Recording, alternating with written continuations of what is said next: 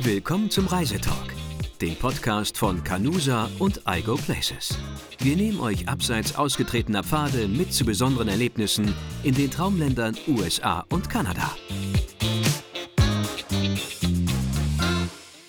Hallo und herzlich willkommen zu Reisetalk, der Podcast. Ich bin Jan.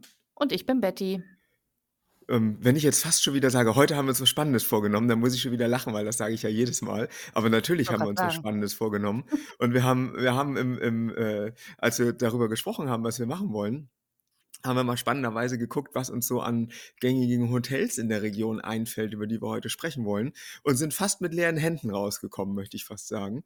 Ähm, was schon mal ein mhm. Zeichen dafür ist, dass wir uns um einen Ort kümmern wollen oder über einen Ort sprechen wollen, der bei vielen vielleicht gar nicht so wirklich auf der Reisekarte gelandet ist. Es soll Ja. um Escalante gehen oder Escalante, wie auch immer der Amerikaner es sagen möchte. Ein kleines Städtchen äh, im, immer noch im Süden von Utah, irgendwo zwischen dem Bryce Canyon und dem Capitol Reef National Park. Genau. Und ich bin jetzt auch ganz gespannt, was du da zu erzählen hast, weil ich war auch noch nicht da, weil es natürlich nicht ganz so leicht ist, da hinzukommen und das auch mit in den Reiseverlauf einzuarbeiten. Ähm, ich war in der Nähe vom Bryce Canyon oder im Bryce Canyon National Park und kenne Page ähm, mit dem Antelope Canyon, aber da, wo du warst, war ich nicht. Ja, tatsächlich ist, ähm, ist der, der Ort auch also wenn der Leuten bekannt ist, eher bekannt, weil er entlang des äh, Scenic Byway Nummer 12 liegt. Das ist eine Straße, die ähm, nicht am, am, am Bryce beginnt, aber da durchführt, sage ich mal, und dann vom Bryce weiter Richtung Torrey, also Richtung Capitol Reef National Park.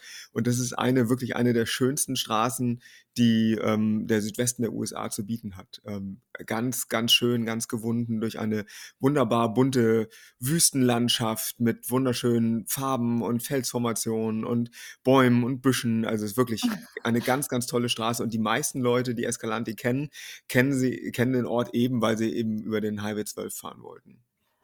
Also du schwärmst ja geradezu davon. Da bin ich ja mal gespannt, was du da so erlebt hast und wie ich mir das vorzustellen habe. Der der der Ort selber, ähm, von dem habe ich lange Zeit gar nicht so geschwärmt und bin da auch immer noch etwas zurückhaltend.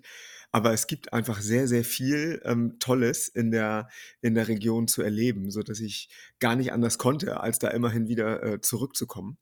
also, es gibt zum Beispiel Warst du öfter da? Ich war öfter da. Ich würde jetzt sagen viermal vielleicht, fünfmal. Ähm, Ui.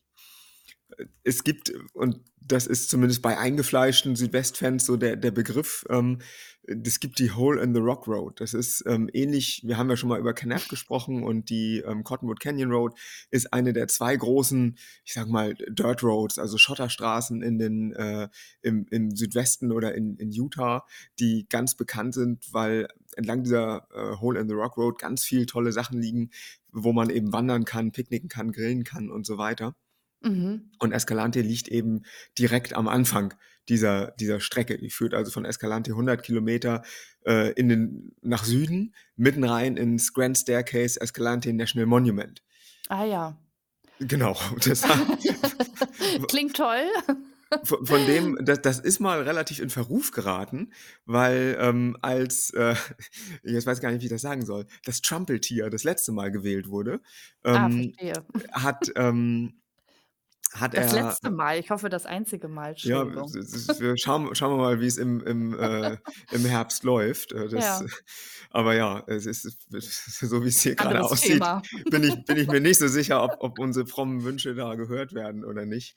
Ähm, aber zumindest hat er versucht, dieses Grand Staircase Escalante National Monument aufzuspalten in verschiedene. Dann gab es die Escalante Canyons National Monument und irgendwie Grand Staircase National Monument. Also hat es eben so ein bisschen aufgeteilt, weil es ein riesiges Schutzgebiet ist, was eigentlich mhm. direkt zwischen diesem Highway 12 und ja. der ähm, US äh, 98, also der, der Strecke von Page ähm, nach Knapp liegt. Alles dazwischen Mhm. ist eigentlich Schutzgebiet, ist ein riesiges Areal. Und man kann eben auf der Cottonwood Canyon Road da, da durchfahren, mehr oder weniger von Kanab Richtung Cannonville.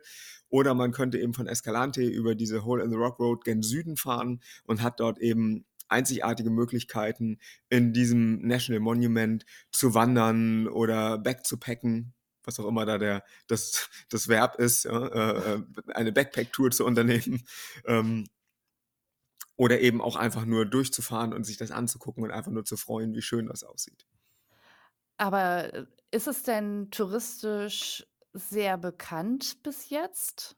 Oder ist es noch 'n Geheimtipp sogar? Ich würde sagen, es ist ein Geheimtipp, Es oder? ist es ist vielleicht 'n Geheimtipp. Mir kommt das gar nicht so vor, weil natürlich auch viele Leute in äh, mit denen ich mich so unterhalte über den Südwesten, äh, schon häufig irgendwie da waren. Aber ich Mhm. glaube, so für den für den Zweit oder Drittbesucher in den USA, für den Erstbesucher sowieso, ist es vielleicht nicht 'n Ort, ähm, den viele so auf der Pfanne haben. Ich glaube schon, die fahren dann eher, ähm, entweder nach Tropic, ähm, um für 'n Bryce irgendwo zu übernachten oder sonst auf der anderen Seite nach Torrey, um für 'n Capitol Reef irgendwo zu übernachten. Dass dazwischen noch was ist, Escalante und auch Boulder, ähm Boulder wiederum auch bekannt mit der Hell's Backbone Road, die da äh, die die da, ähm, sich schön längs schlängelt, ähm, äh, sind, glaube ich, gar nicht so wirklich vielen Begriff. Da muss ich dich direkt mal was fragen, weil ich mir das ja vorher auch mal auf Google Maps noch mal genau angeschaut habe. Ähm, da es tatsächlich so 'n bisschen abseits der normalen Ja, Touri ja. touristischen Routen liegt. Es gibt da so ein Stück um Boulder herum, wo die Straße etwas schwächer Ja. zu sein scheint. Ja, ja, Also, ja. mit anderen Worten, kann man da ohne Weiteres durchfahren Ja, der oder der Highway 12 ist 'ne ganz normale ganz normale Straße. Ähm, es kann immer mal sein, dass das saisonbedingt irgendwie gesperrt ist, weil vielleicht mal Schnee oder Regen oder Ah. so oder 'n Sturm dazu geführt hat, dass die Straße irgendwie vielleicht mal nicht passierbar ist. Das meistens erfährt man das dann, wenn man auf die Straße einbiegt irgendwo, weil da tatsächlich gar nicht viel Abzweigungen möglich sind. Also, wenn du Mhm. mal drauf bist, kannst du wieder zurückfahren, aber, ähm, Ja. nicht irgendwie über 'ne Alternativroute irgendwo hinkommen, weil einfach viel Wüste und Berge drumherum sind. Das ist ja Ähm spannend. Aber so ohne Weiteres mit einem Mietfahrzeug oder Wohnmobil, da müsste man sich wahrscheinlich dann vor Ort noch mal erkundigen, ob es zurzeit Ja, also, ist, ich? Ich bin mir ziemlich sicher, wenn ich bei Google Maps, ähm, die Strecke eingebe und ich möchte, sagen wir mal, vom Bryce zum Capitol Reef, also, nach nach Torrey fahren und, ähm, Google Maps gibt mir die Strecke aus als Möglichkeit, dann ist die auch befahrbar. Also, Ah, das okay, ist ja, ganz normaler gut. Highway, Ja. ähm, ganz normal, äh, zweispuriger Highway, der einfach nur schön ist und viele ähm, viele Stoppmöglichkeiten hat, um eben, äh, die Landschaft zu genießen. Da gibt's überall so Pullouts, wo du dann halten kannst, ähm, um Mhm. Fotos zu machen oder dir das einfach anzugucken. Aber es ist eigentlich 'n relativ viel befahrener Highway. Mhm. Jetzt keine Ja, Interstate, sondern eben ganz normale, äh, Kreisstraße, würde man bei uns sagen, so von der Ja. von der, äh, Güte der Straße oder von der Beschaffenheit der Straße. Ah, okay. In der Tat Und sehe ich das auch und habe das auch gesehen um Boulder herum. Ich kann dir gar nicht genau sagen, woran das liegt, dass das da ähm, dass das da anders aussieht, ähm, die dass die Straße da dünner ist, aber es bleibt einfach 'ne 'ne geteerte Straße mit 2 Spuren. Also, da ist alles auch für Camper alles in Ordnung. Es ist jetzt auch nicht so serpentinig, dass ich sagen würde, da kommt der Camper nicht durch. Ich bin da Mhm. zwar selber nur mit'm Mietfahrzeug immer längs also, mit'm mit'm PKW, SUV oder Jeep oder so längs gefahren, aber das sollte auch für für 'n normalen Camper kein Problem sein. Super.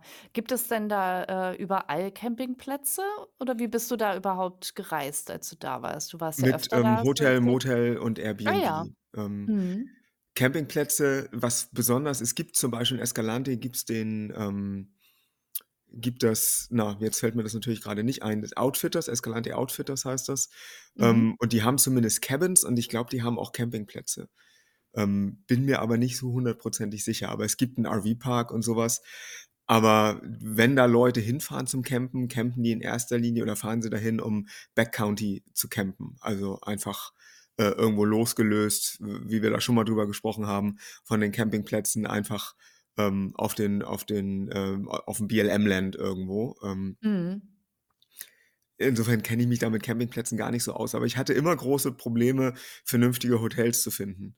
Das wie gesagt, es gibt kein Kettenmotel oder Hotel da. Äh, so Ja. Best Western und so die üblichen Verdächtigen, sage ich mal, gibt's da nicht. Ähm, es gibt 'n paar privat geführte und die sind alle mal mehr oder weniger gut, würde ich sagen? Da kann man Glück und Ja, Pech das haben. Ja. Ähm, ich gucke grade mal, also, es gibt mit Sicherheit ah, jetzt habe ich auch das Motel gefunden, von dem du vorhin gesprochen hattest, das Circle D Motel. Genau. Und, äh, ich sehe tatsächlich auch einen einen Campingplatz. Das ist ja Ja. spannend. Okay, Ja. ja. Es ist Mhm. und das das Circle D ist, äh, eins der bekanntesten, zumindest bei den Leuten, die da häufiger hinfahren, weil es, ähm, wie gesagt, es es ist ja immer wie sage ich das jetzt richtig? Also, so diese diese ganzen Kettenhotels und Motels einerseits, ähm, gut, weil du weißt in etwa, worauf du dich einlässt. Andererseits hat es natürlich auch manchmal weniger Charme als das, was man so in lokal geführten irgendwie, äh, Unterkünften finden kannst. Und das Circle D hat einfach 'n vernünftiges Preis-Leistungs-Verhältnis immer gehabt. Äh, ist jetzt aber auch Ja. schon 'n bisschen her, dass ich da war. Und wie gesagt, ich hatte hatte immer Probleme, 'ne Unterkunft zu finden, in der ich mich so 100 % wohlgefühlt habe. Ich habe das aber in Kauf genommen, äh, weil einfach die Natur so schön ist drumherum. Ja. Ja, am Ende kommt das ja auch darauf an. Und man ist ja auch wirklich es ist ja kein kein Urlaub, wo man dann hauptsächlich Zeit im Hotel oder ums um um das Hotel herum verbringt, sondern man Genau. geht ja in die Natur und man muss sich halt wohlfühlen in in dem jeweiligen Hotelzimmer, Ja. einigermaßen zumindest. Ähm, am Genau. Ende ist man wirklich nur die Zeit des Schlafens da und Richtig, daher richtig. ja.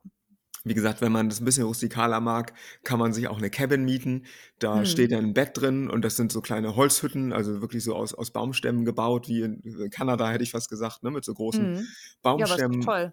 Äh, Ja. genau, aber, du hast dann eben wie auf'm Campingplatz üblich Gruppenduschen und so, Mhm. ne? Ähm, wenn man das aber möchte, ist das natürlich 'ne super Art, um entweder Geld zu sparen oder 'n bisschen rustikaler, ähm, unterzukommen. Ähm, zumindest gibt's Betten und man muss nicht auf'm Klappbett schlafen oder so.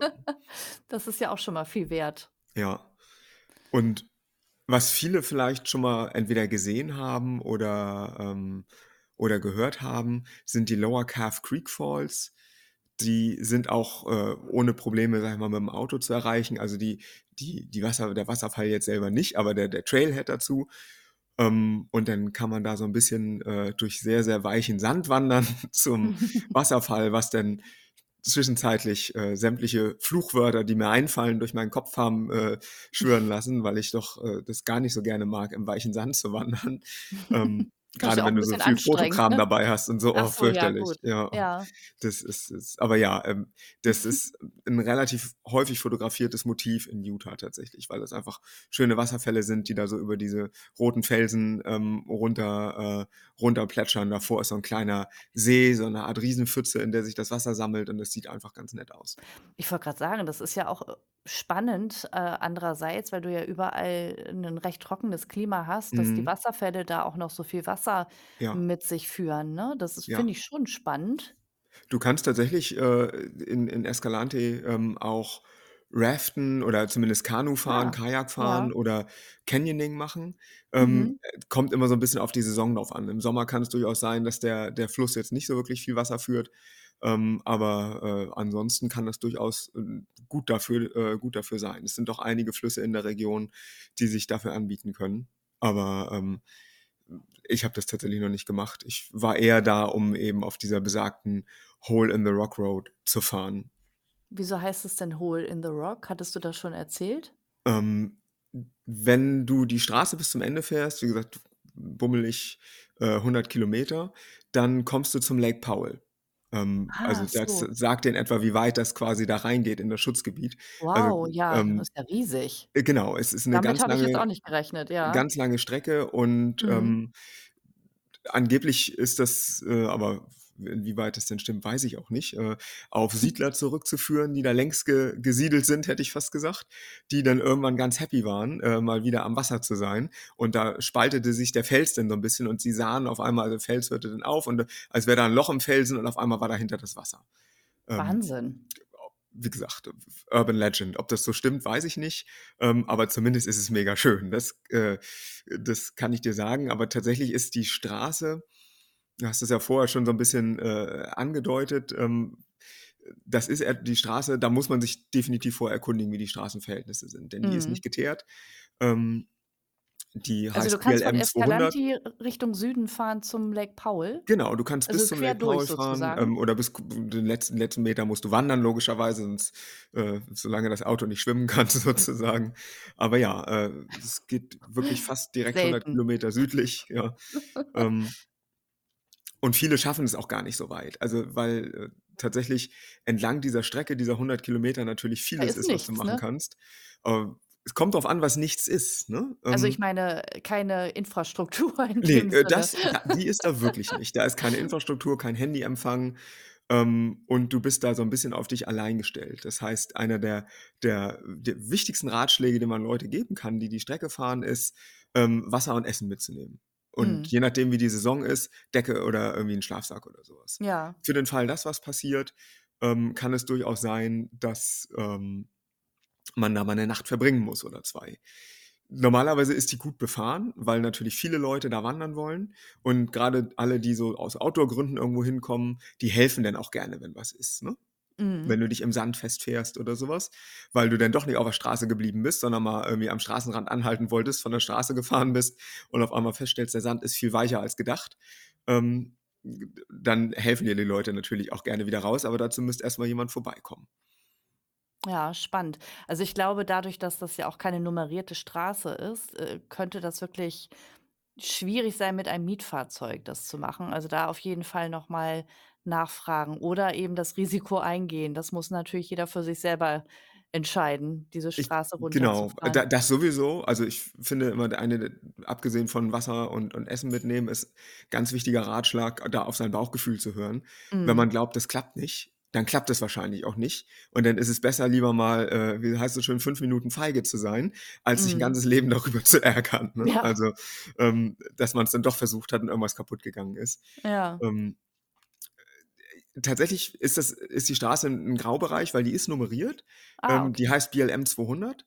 Ah. Ähm äh, da das ist dann wirklich etwas, wo man einfach nur jedem raten kann, sich bewusst zu sein, dass das irgendwie 'ne Grauzone ist. Im Regelfall ist es kein Problem, weil sie eben nummeriert ist. Ähm, Mhm. manchmal gibt's trotzdem Probleme, wenn die Leute sagen, da ist aber kein Asphalt auf der Straße, also bei den bei den Vermietern. Ähm, das ist aber, haben wir ja auch schon mal gesagt, bei vielen Orten im Südwesten einfach schwierig, weil selbst die Hauptstraßen im Dorf manchmal einfach nicht asphaltiert sind. Mhm. Äh, wie gesagt, Graubereich. Ähm Ja. das ist jetzt aber auch keine Straße, bei der man irgendwie mit viel Felshindernissen oder so rechnen muss. Also, wenn man sich zusammenreißt, passiert da auch nix, muss man auch ganz einfach so sagen. Das Ja, Schlimmste, ja, was ja. passiert ist, und es ist mir leider auch schon passiert, ist, dass es anfängt zu regnen, während du auf der Strecke bist. Oh, dann wird's 'n bisschen schlammig, ne? Schlammig und wirklich, wie schnell dieser Regen diese Straßen verschwinden lässt, ist wirklich Ah. abgefahren. Also, du siehst auf einmal gar nix mehr. Du siehst einfach nur noch Riesenseen auf der Straße. Und ich bin wirklich kilometerweit immer paar Meter vorgelaufen, also Hose hochgekrempelt, Schuhe ausgezogen, um zu gucken, wie tief ist das denn und kann ich da mit meinem Mietwagen durchfahren, ohne dass ich das Okay. Ding, ähm, versenke sozusagen. Das ist Ähm spannend, ja. oder ohne dass es stecken bleibt. Zum Versenken Mhm. war es nicht tief genug, ne? Aber logischerweise möchtest du deinen Mietwagen auch gar nicht da äh, stecken lassen und die Nacht verbringen. Du möchtest ja wieder, ähm, ins Hotel, äh, oder ins ins Zelt oder was auch immer. Insofern, ähm, ist auch 'n Blick hilft 'n Blick auf 'n Wetterbericht immer weiter vorher. Und sobald irgendwo dunkle Wolken aufkommen, äh, Beine in die Hand nehmen und zurückfahren. Ich war leider nicht schnell genug und auf die letzten Meter, ähm, fing's dann tatsächlich an, hat mich der Regen eingeholt. Ähm, und, äh, ich bin dann heil rausgekommen, aber ich bin tatsächlich es war 'ne sehr langwieriges Unterfangen, weil ich immer anhalten musste. Schuhe aus, Hose äh, Hose hochgekrempelt und dann irgendwie bis zum Knie bin ich wirklich im im im Matsch oder im ja, im Wasser versunken dann. Ja. Ja, das ist tatsächlich Abenteuerurlaub. Äh, wirklich, ja, ist es.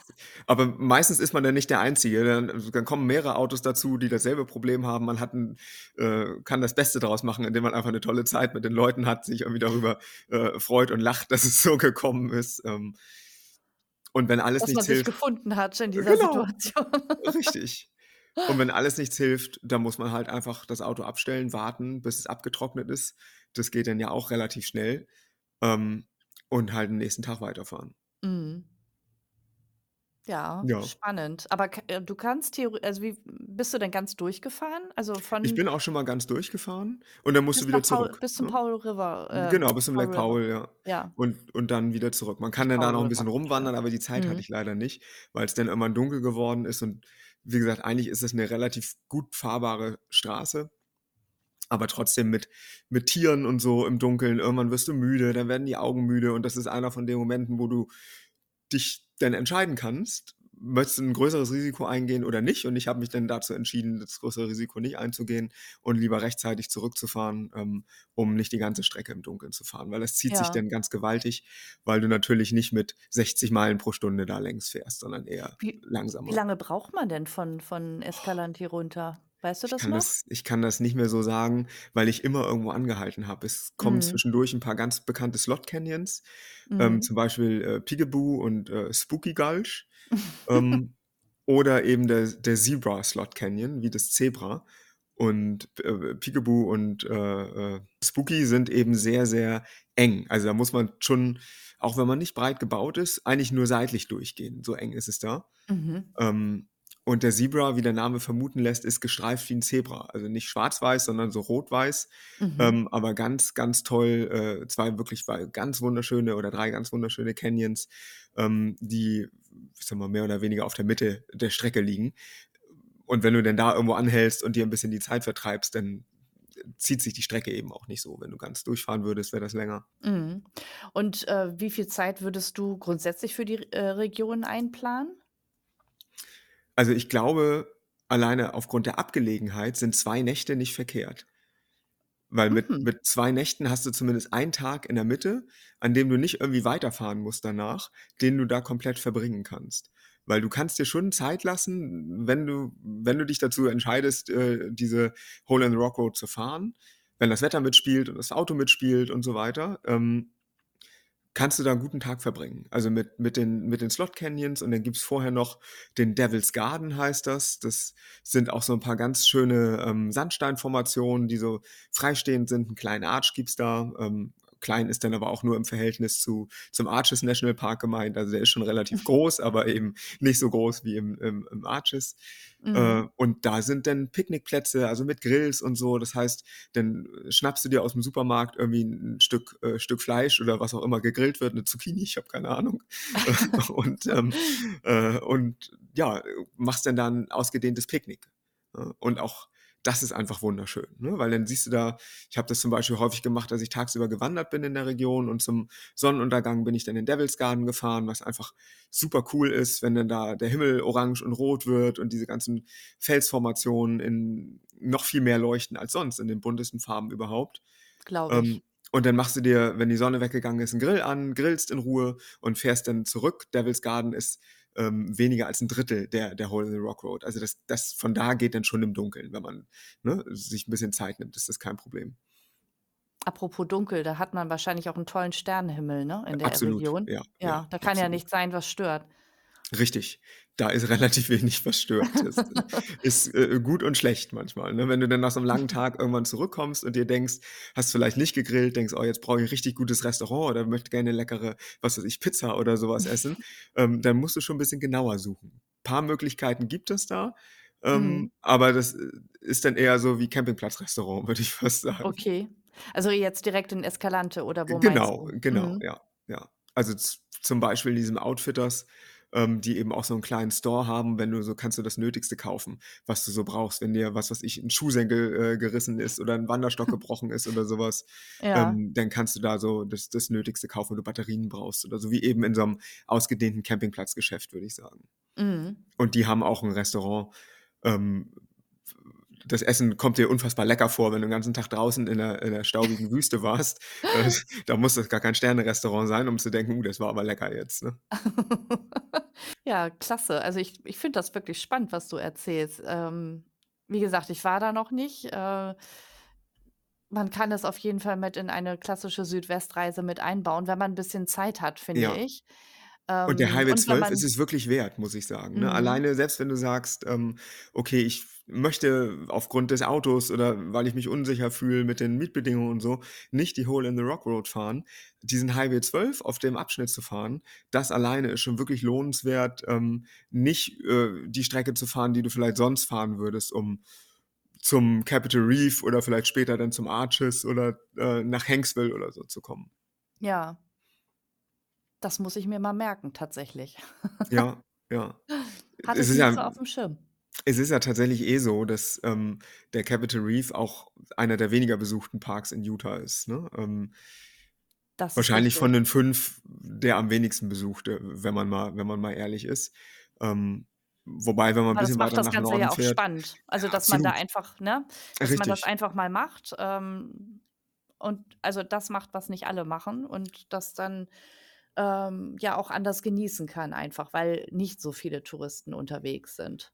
Einmal das und du musst auch ein bisschen entschleunigen dabei, weil ähm, ich weiß nicht, ob du schon im Capitol Reef National Park warst, aber Ne, ich finde, nicht. das ist so ein anders als jetzt Arches oder, ähm, Bryce.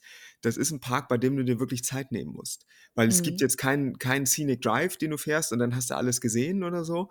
Und dann gehst du mal einen Kilometer zu einem großen Arch und wieder zurück ähm, oder stehst direkt an so einem Amphitheater oder so, sondern das ist schon ein Park, bei dem du dir wirklich äh, ein bisschen Zeit nehmen musst, um vielleicht mal irgendwo hinzuwandern oder auch wirklich zu überlegen, was möchte ich denn jetzt sehen.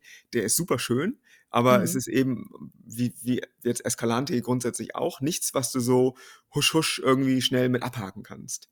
Und ich mhm. glaube, das ist auch ein Grund, warum das bei vielen nicht so mit hoher Priorität auf der Reiseliste ist. Denn die, ähm, die Zeit ist natürlich immer knapp, wenn wir im Urlaub sind. Ne? Leider. Ja. Es, es, es, deswegen muss ich auch sagen, das hat bei mir auch ein paar, paar Anläufe gebraucht, bis ich gesagt habe, okay, jetzt, jetzt mache ich das mal, jetzt nehme ich mir bewusst die Zeit und verbringe irgendwie äh, eine Woche oder ein bisschen länger in der Region. So lange muss es natürlich nicht sein, ne? aber äh, zumindest ein, zwei Tage länger, um eben auch die Möglichkeit zu haben, das wirklich mal zu erleben, was da zu sehen ist. Und von der Reisezeit her, würdest du dann eher im Frühling reisen oder im Herbst oder geht es auch im Sommer? Oder ist es Grundsätzlich beides gut. Ähm, Im Sommer wird es natürlich schon warm. Es ist allerdings ein bisschen höher gelegen. Ähm, ähnlich, ne, beim, Bryce weiß man das ja, der liegt ja wirklich recht hoch. Also es, Mhm. es ist jetzt nicht so wie, sagen wir mal, in Kanab oder in, in St. George, äh, oder auch in Page, dass du äh, im, im Sommer quasi wegschmilzt. Ne? Ganz so schlimm ist es nicht. Aber meine liebste Reisezeit äh, wäre tatsächlich eher der, äh, der späte Frühling oder der frühe Herbst. Mhm. Je nachdem, Ja. ob man es eher grün haben möchte oder schon ein bisschen dörriger. Im, äh, im Frühling ist es natürlich alles noch ein bisschen grüner, ähm, was so Büsche und, und Blüten der Büsche und sowas angeht. Ähm, Im Herbst kann es dann schon alles gerne ein bisschen trocken sein, wenn das ganze Jahr die Sonne geschienen hat. Ja. Ja, klasse. Klingt gut. Ja.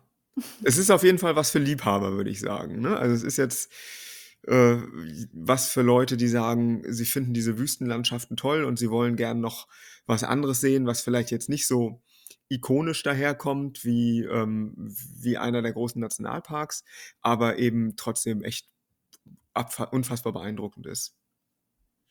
Ja, dann auf, auf, auf und davon, wollte ich sagen. Auf und davon, ja. Dann würde ich auch sagen, wir lassen es dabei bewenden, oder? Mit auf und Ja, davon. ja, ich denke auch. Aber du hast mir auf jeden F du hast mich neugierig gemacht und Ja. ich werde das auch mal in den nächsten Reiseplanungen mit aufnehmen, sowohl in meiner eigenen als auch in der Reiseplanung der nächsten Kunden, die ich so berate in der Region. Neugier ist ja auch der beste Antrieb, finde ich, So da ist neue es. Sachen zu entdecken, ne? So ist es. Apropos Neugier, wenn ihr neugierig seid, ähm, und auch andere neugierig machen wollt, freuen wir uns natürlich, wenn ihr unseren Podcast weiterempfehlt oder wenn ihr uns bewertet oder auch einen Kommentar da lasst. Das hilft uns sicherlich, noch mehr Leute zu erreichen und auch die neugierig zu machen, so tolle Orte äh, einfach mal zu erleben. Und bis dahin sagen wir vielen Dank fürs Zuhören und bis zum nächsten Mal. Tschüss. Tschüss. Das war Reisetalk, der Podcast von Canusa und Places. Vielen Dank fürs Zuhören und bis zum nächsten Mal.